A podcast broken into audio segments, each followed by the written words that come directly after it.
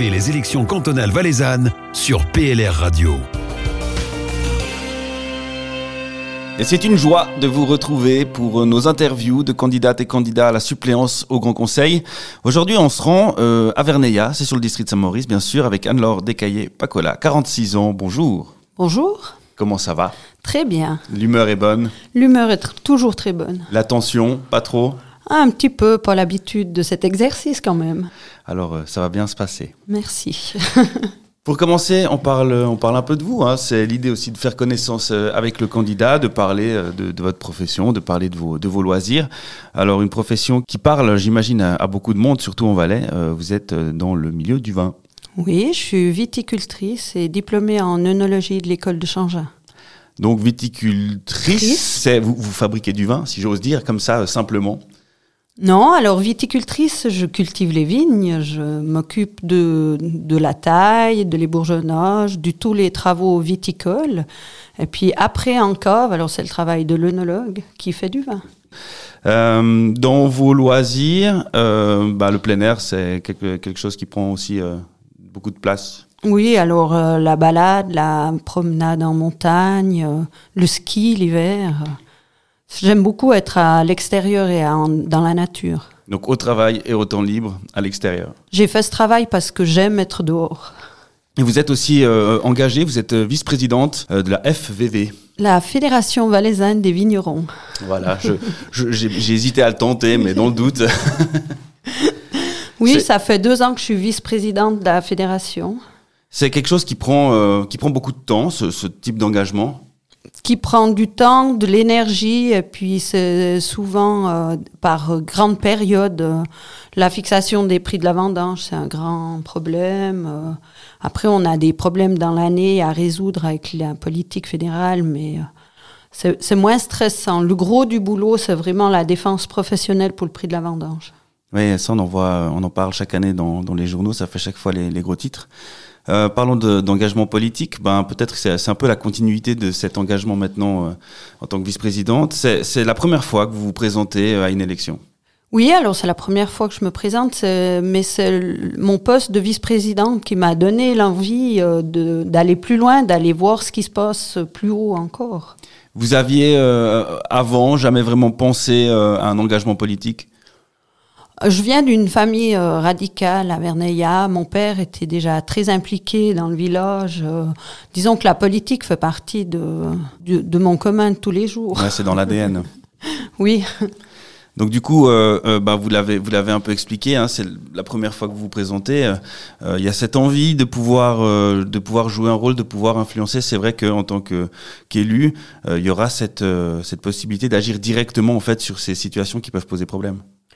Oui, et puis euh, au sein des comités, j'entends toujours parler des députés, de tout ce qu'ils font, et puis ça m'a intéressé. Et puis je me suis dit, ben une fois, aller voir comment ça se passe vraiment pour pouvoir euh, mieux travailler euh, au sein des fédérations. Et puis défendre aussi.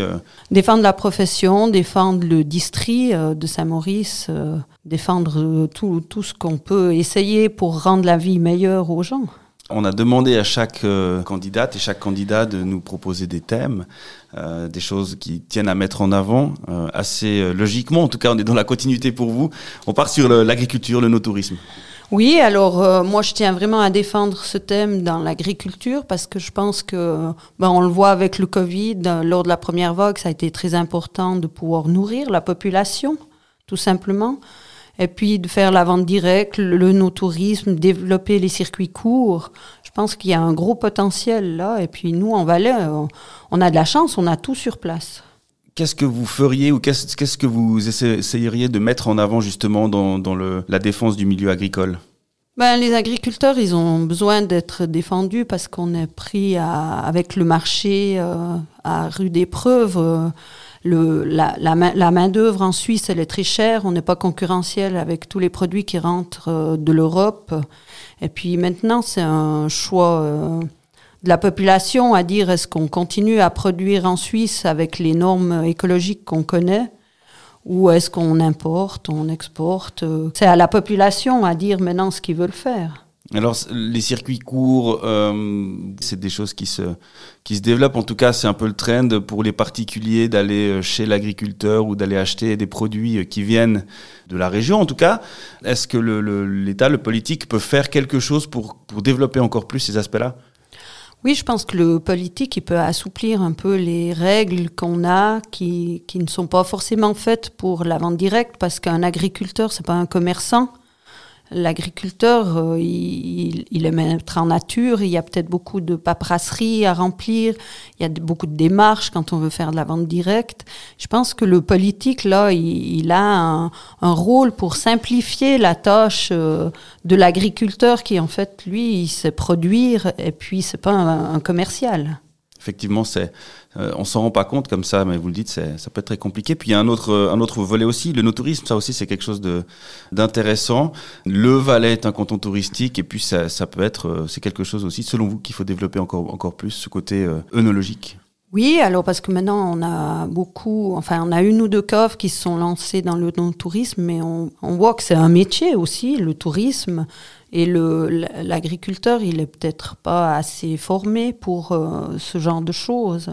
Ça pourrait passer donc par exemple par des, euh, des aides pour les formations continues? Les formations continues, euh, pour les développements des projets interrégionaux. le politique a un grand, il peut aider beaucoup à, au développement de cette chose pour accompagner les justement les milieux. L'accompagnement et la, la, paperasserie surtout. Ah, les papiers, les papiers, on aime beaucoup les papiers, mais il euh, faut pas oublier qu'on a fait ce métier à la base pour pas être assis dans un bureau. Alors si on peut y passer le moins de temps possible, on est content. Je vous comprends. Euh, maintenant, pour euh, pouvoir aller porter ses idées au Grand Conseil, il faut être élu. On est en pleine campagne, ça tombe bien une campagne un peu particulière. Comment ça se passe euh, sur le district de Saint-Maurice Et puis pour vous-même, euh, comment est-ce qu'on fait, euh, on mène une campagne pour être le, plus visible possible avec ce Covid qui forcément empêche beaucoup de choses? On a fait ces livraisons de pizza qui sont très très bien passées. J'ai de la chance, qu'on a une liste où on s'entend très bien, où on, rigole bien, parce que moi j'ai aussi fait la politique pour rencontrer des gens, pour pouvoir discuter avec les gens. Alors je suis quand même un peu frustrée cette année, mais euh, on se rattrapera euh, une autre année. moi j'aime discuter, j'aime rencontrer les gens. Alors euh, oui, c'est vrai que c'est une période un peu compliquée. Bon, vous avez, vous, vous, parlez des livraisons de pizza, hein, peut-être pour les, les auditeurs qu'on n'a pas entendu parler. Vous avez été dans chaque euh, euh, ville, village du district, et puis depuis là, vous êtes euh, parti livrer des pizzas chez les gens qui en ont commandé.